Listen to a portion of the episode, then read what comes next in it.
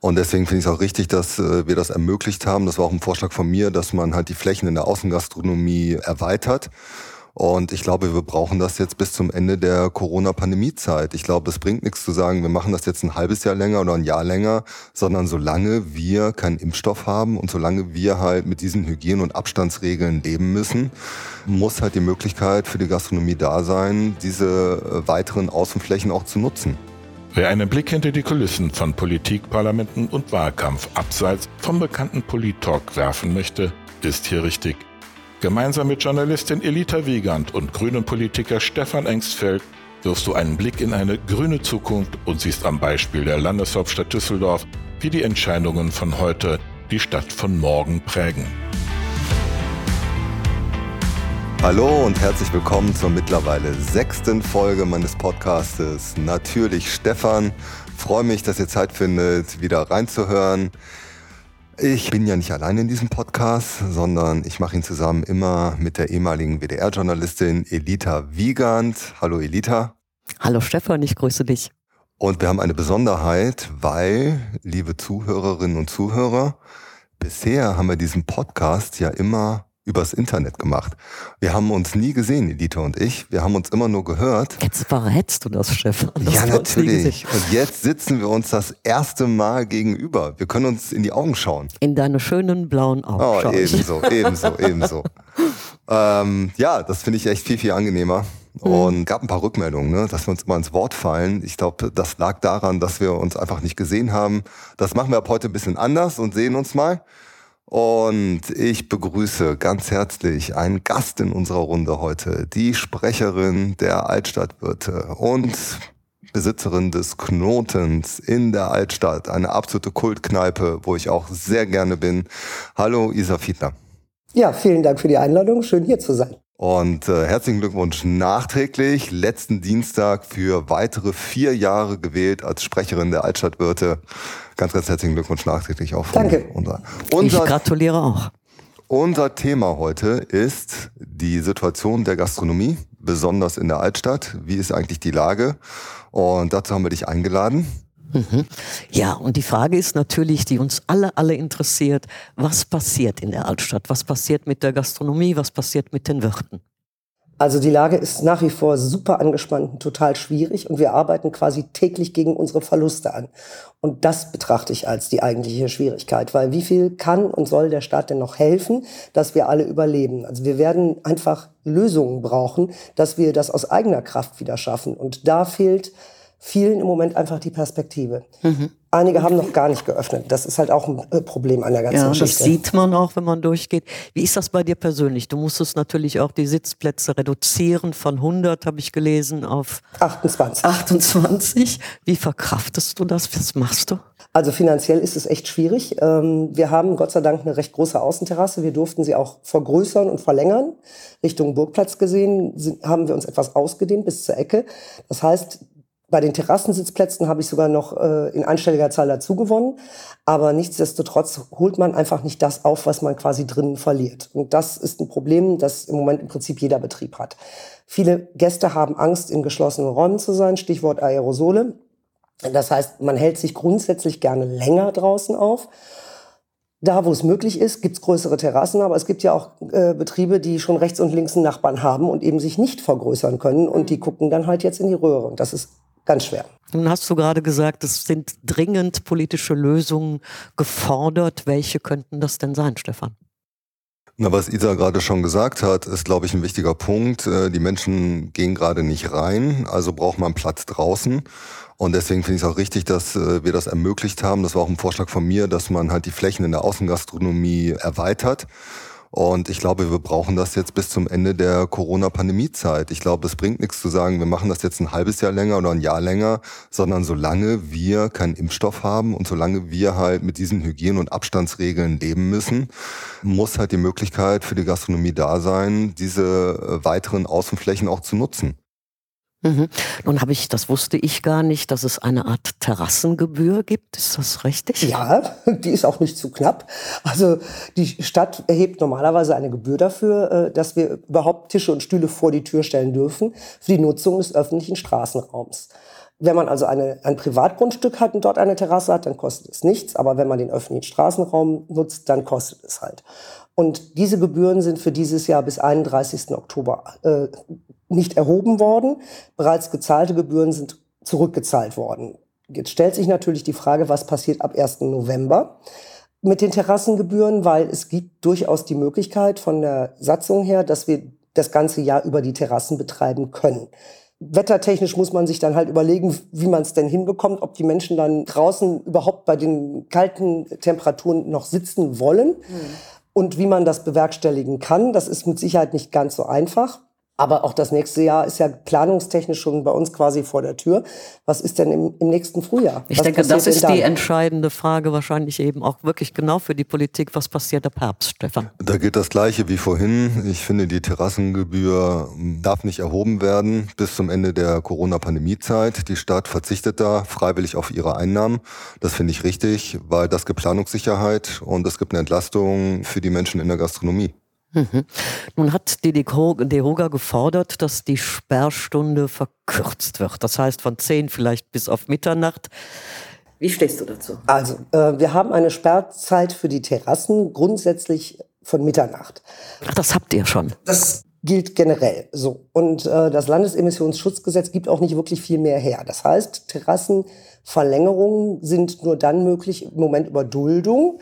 Das ist die eine Variante. Also im Moment wird bis ein Uhr nachts geduldet aber auch nur in den Nächten von Freitag auf Samstag und von Samstag auf Sonntag bezogen auf die Altstadt, um die Situation ein wenig zu entzerren. Das ist entstanden, weil die Altstadt sich einer außerordentlichen Beliebtheit erfreut, was uns natürlich als Wirte freut. Aber, aber nicht unbedingt als Gäste, oder doch? Äh, als Gäste äh, auch. erfreut es mich auch, weil warum gehe ich in die Altstadt? Ich gehe ja da nicht hin, um einsam zu sein, sondern um andere Menschen zu treffen. Und insofern freue ich mich, wenn ich da viele Menschen treffe.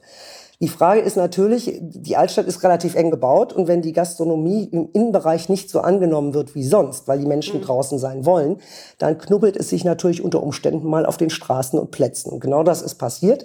Und dann hat man halt versucht, Lösungen zu finden, möglichst pragmatisch, wie man das Ganze ein bisschen entzerren kann. Und deswegen wird diese Terrassensituation im Moment bis ein Uhr nachts geduldet, dass wir die Terrassen draußen haben.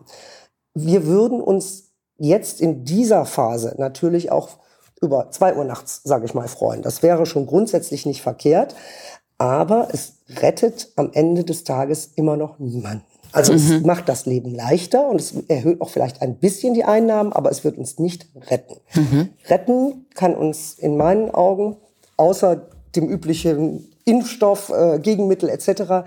Technik. Das ist ein ganz wesentlicher Punkt.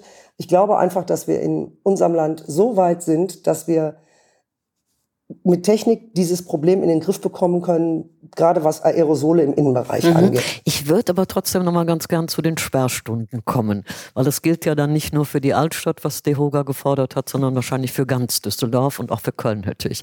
Äh, wie stehst du dazu? Also ich würde da ungern dran rütteln wollen, ehrlich gesagt, weil die Leute müssen ja auch irgendwann auch mal schlafen. Es ist, äh, man muss sich arrangieren. Ich finde dass äh, Freitag, Samstag die Duldung bis ein Uhr in Ordnung, weil in der Tat, ich habe es mir vor Ort mehrfach angeguckt, es entzerrt wirklich die Ströme. Aber so eine Verlängerung bis zwei Uhr, da würde ich jetzt nicht mitgehen wollen, weil es gibt auch sowas wie Nachtruhe. Und äh, bei aller Sympathie und Solidarität für die Gastronomie, da glaube ich, muss man bei der alten Regelung bleiben. Hm, safe. Ähnlich, muss ich sagen. Aber Isa, sag mal, gibt es überhaupt Menschen gerade, die äh, in den Knoten gehen und da bleiben? Also wie viele Leute, du hast ja gesagt, 28 Plätze gibt es, also die du machen könntest, 28 Menschen, die reingehen könnten. Passiert das überhaupt? Ja, das passiert bei uns, ja. Ähm, die Leute gehen aber mit einer Intention rein, also der Knoten ist eine Partykneipe, das zur Erklärung vorweg, für die, die ihn nicht kennen. Die Leute wollen eigentlich gerne tanzen, tanzen. und singen und feiern. Und mein Hauptjob ist es gerade, außer ihnen Bier zu zapfen, Spielverderberin zu sein. Also ich stehe permanent hinter irgendwelchen Menschen und sage, würdet ihr euch bitte wieder hinsetzen? Nein, ihr dürft nicht tanzen. Bitte die Maske aufziehen auf dem Weg zur Toilette und äh, singen ist auch verboten. Also es ist wirklich schwierig. Gerade diese Kultur des sich Treffens und auch mal miteinander ein bisschen zu feiern, das ist natürlich ein ganz wesentliches Anliegen von uns, dass wir das wieder zurückbekommen, weil das Bedürfnis der Menschen danach ist einfach da. Mhm. Also merken, merken wir auch an uns selber. Wir hören Musik und irgendwann wollen tanzen. fangen wir an zu zucken und erwischen uns selber dabei und denken, oh, nicht hm. zucken, ne? weil ich könnte ja auch einen anderen animieren. Ja, Stefan kriegt doch schon ganz leuchtende Augen. Nee, aber ich habe das ja in der Altstadt gesehen. Ich sehe ja diese ganzen jungen Menschen, ne, die, ich, ich kann mich ja gut erinnern, wie ich, als ich jung war, wie ich unterwegs war. Und man sieht das, diesen Lebensdurst, äh, diese Lust irgendwie wieder zu feiern, äh, gesellig zu sein. Das ist natürlich nachvollziehbar. Also ich verstehe das schon sehr gut, dass dieser Drang da ist. Ja, und es ist ja auch, äh, verstehe das auch, dass das auch echt anstrengend ist, wenn man da andauernd hinterstehen muss und sagen muss, nein, bitte so rum, so rum, so rum. Also als Moralapostel. Ja, das ist natürlich Zeiten. schwierig. Das, was ich sehr spannend fand, dass du gerade die Technologien angesprochen hast, die ja durchaus da sind, die wir wahrscheinlich eben tatsächlich nutzen müssen. Du hast jetzt schon eine Idee, wie du das bei dir einsetzen könntest. Ja, also ich habe mir etwas angeschafft, von dem ich noch nicht weiß, ob ich damit einen politischen Erfolg erzielen werde, in dem Sinne von, dass es dadurch zu Erlockerungen kommt. Aber ich bin mir sicher, dass äh, wir unseren Betrieb sicher gemacht haben. Und zwar haben wir Luftreinigungsgeräte angeschafft, die es schaffen, die Aerosole aus der Luft rauszufiltern, also Viren, Bakterien. Das gibt es bereits. Das gibt es bereits und die sind zertifiziert. Die gibt es auch nicht erst seit gestern. Das Thema Luftreinigung ist äh, kein Thema, mit dem ich mich bis jetzt vorher in irgendeiner Form ernsthaft beschäftigt habe. Aber das ist halt in meinen Augen der einzige Weg, bevor wir einen Impfstoff bekommen, dass wir ansatzweise wieder Normalität herstellen können. Die können halt bis zu 99,9 Prozent der Bestandteile, die wir äh, eben nicht in der Luft haben wollen mhm. äh, und nicht einatmen wollen, herausfiltern. Und das ist Du hast das schon angeschafft, wenn ich, ich das richtig das verstehe. Nun ist es ja. ja eine Frage der Kosten. Ja, also diese Geräte Nenn sind natürlich nicht wirklich günstig, aber für das, was sie leisten und wenn sie uns Normalität zurückgeben, sind sie bezahlbar. Mhm. Es gibt äh, drei Hersteller in Deutschland und die Geräte kosten je nach Hersteller so zwischen zweieinhalb und 5.000 Euro, sag ich mal. Was sich wahrscheinlich nicht weniger leisten kann. Müsste da auch die Politik agieren?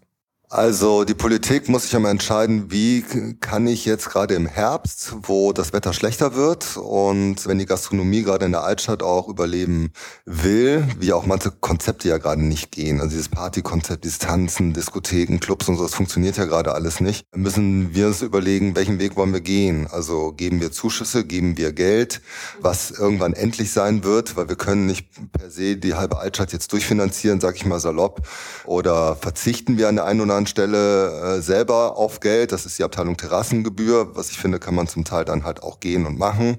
Äh, das ist eine finanzielle Unterstützung. Wir müssen entscheiden, ermöglichen wir in der Politik einfach Sachen. Das ist die Abteilung Außengastronomie. Wir ermöglichen auf einmal Sachen, die vorher nicht da waren. Das ist ein Weg des Umgangs.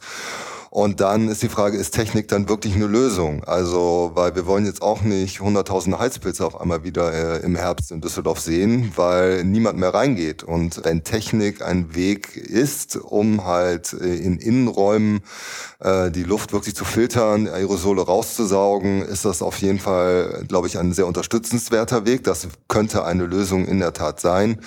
Wenn das zertifiziert ist, was ich jetzt nicht weiß, und TÜV muss da, glaube ich, mal drauf gucken, wenn man Ansatz ansatzweise sagen kann, das ist wirklich ein probates Mittel, maximal ein Restrisiko zu minimieren, dann sind wir in der Politik, glaube ich, gefordert zu überlegen, okay, wie kann man das denn dann fördern oder kann man sich an solchen Anschaffungskosten äh, beteiligen, beteiligen, oder ja. werden die mhm. anders nochmal abgeschrieben? Also, dann, also auf der finanziellen Seite muss man dann überlegen, wie man dann einen Anreiz in der Tat schafft oder Entlastung wieder schafft, wenn die Gastronomie diesen Weg geht.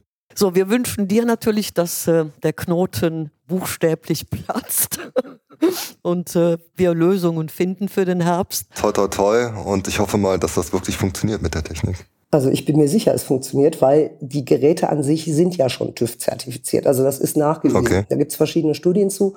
Unter anderem hat die Bundeswehr-Uni in München eine Studie dazu veröffentlicht, hm. die sagt, die sind sogar teilweise gründlicher als Lüften. Das ist sensationell. Das eigentliche Problem ist, was es natürlich nicht löst, es ist eine Tröpfcheninfektion. Das heißt, wir haben nach wie vor die Situation Maske und Abstand. Und die Frage ist, wie ist das umsetzbar? Jetzt ist es in der Gastronomie ja so, dass wir zehn Personen aus zehn unterschiedlichen Haushalten an einem Tisch bereits sitzen dürfen, ohne Maske hm. und ohne Mindestabstand. Da gehen wir also bewusst für uns selbst immer ein Risiko ein hm. und sagen, in Zehnergruppen ist das okay. Und hm. ich träume halt vor so einer Situation, dass wir quasi Zehnergruppen über einen Spuckschutz, also über Plexiglas oder was auch immer, mhm. voneinander trennen können. Mhm. Aber dann halt innerhalb dieser Zehnergruppe, dass da dann am Tisch, sage ich mal, Tanzen erlaubt ist. Also das heißt nicht, dass sie über die Tische gehen müssen, aber und auch nicht äh, Paartanz auf der Tanzfläche, sondern einfach, dass man um den Tisch stehen kann und ein bisschen hm. hin und her wackeln darf und vielleicht auch mal singen darf. Also das ist halt das, worum es uns geht, dass wir einfach ansatzweise wieder ein Stückchen Normalität zurückbekommen. Und ich glaube, das ist ein Weg. Und das könnte auch ein Weg für die Clubs sein. Also mhm.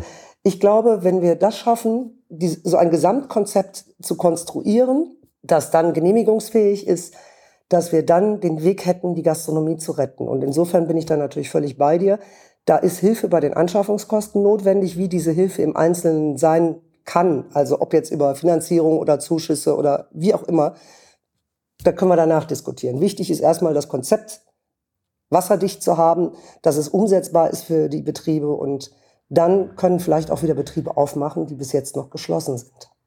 Das wäre sehr wünschenswert, weil generell, ich finde, wir sind in so einer dritten Phase in der Pandemie angekommen. Die erste Phase war für mich die Zeit des Runterfahrens und des kompletten Lockdowns. Dann gab es die Phase des Hochfahrens, der Öffnung.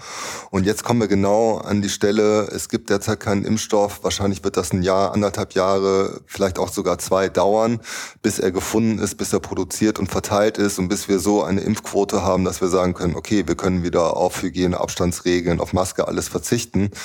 Und jetzt kommt halt die Phase, wo man genau Konzepte suchen muss. Das ist für uns ja alles eine komplett neue Situation Konzepte suchen muss, wie man wieder Normalität leben kann, wie man Alltag leben kann. Wir sehen das in Schule und Kita, da gibt es jetzt Regelbetriebe wieder. Ich kenne viele Firmen, die gehen jetzt wieder in Regelbetrieb. Wir werden in dieser Zeit niemals weiterkommen und das wird die Bevölkerung, glaube ich, auch die Menschen in Düsseldorf niemals mitmachen, wenn wir immer nur sagen, es geht nicht, es geht nicht, es geht nicht. Nein, es gibt keinen Weihnachtsmarkt. Nein, die Clubs werden alle für ein Jahr geschlossen, sondern sind kein alle Fußball, kein Eishockey, gar nichts, kein Eishockeyspiel. Es gibt kein Handballturnier mehr. Es gibt keine Aufführung im Komödien, im Zack, wo auch immer, in der Oper, im Theater. So, wir werden also jetzt alle neue Konzepte entwickeln müssen, wie so etwas möglich ist. Grundvoraussetzung finde ich auch, Gesundheitsschutz hat immer oberste Priorität. Es muss von den örtlichen äh, Behörden auch genehmigt sein, vom Gesundheitsamt, im Zweifel auch vom Land, wie bei dem Konzert, was wir gerade hier in Düsseldorf planen am 4. September. Das muss dann immer klar sein, dass die Fachleute auch ein Go gegeben haben. Aber so einen Weg zu gehen genau was du beschrieben hast, so wie kann man diese Normalität versuchen zu organisieren unter diesen Bedingungen, so das ist, glaube ich, ein sehr, sehr wichtiger, weil die Menschen und wir brauchen einfach eine Perspektive, wie es gehen kann. Wir werden das auf Dauer sonst alle nicht mitmachen. Und äh, deswegen bin ich da sehr dafür. Vielen Dank, liebe Isa Fiedler, dass du mit uns gesprochen hast. Das war sehr, sehr interessant und informativ. Äh, vielen Dank, liebe Elita, dass du wieder mit dabei warst. Das war sie auch schon, die sechste Ausgabe meines Podcastes. Natürlich Stefan, schön, dass ihr mit dabei wart. Ich hoffe, nächste Woche hört ihr wieder rein. Und ich verweise noch, wenn ihr noch mehr Podcast hören wollt, auf den Podcast der Grünen in Düsseldorf. Die haben nämlich auch einen eigenen, der heißt Grünfunk. Den findet ihr auf der Seite der Partei. Bis dahin eine erfolgreiche, gute Woche. Bleibt gesund. Bye bye. Danke. Tschö. Tschö.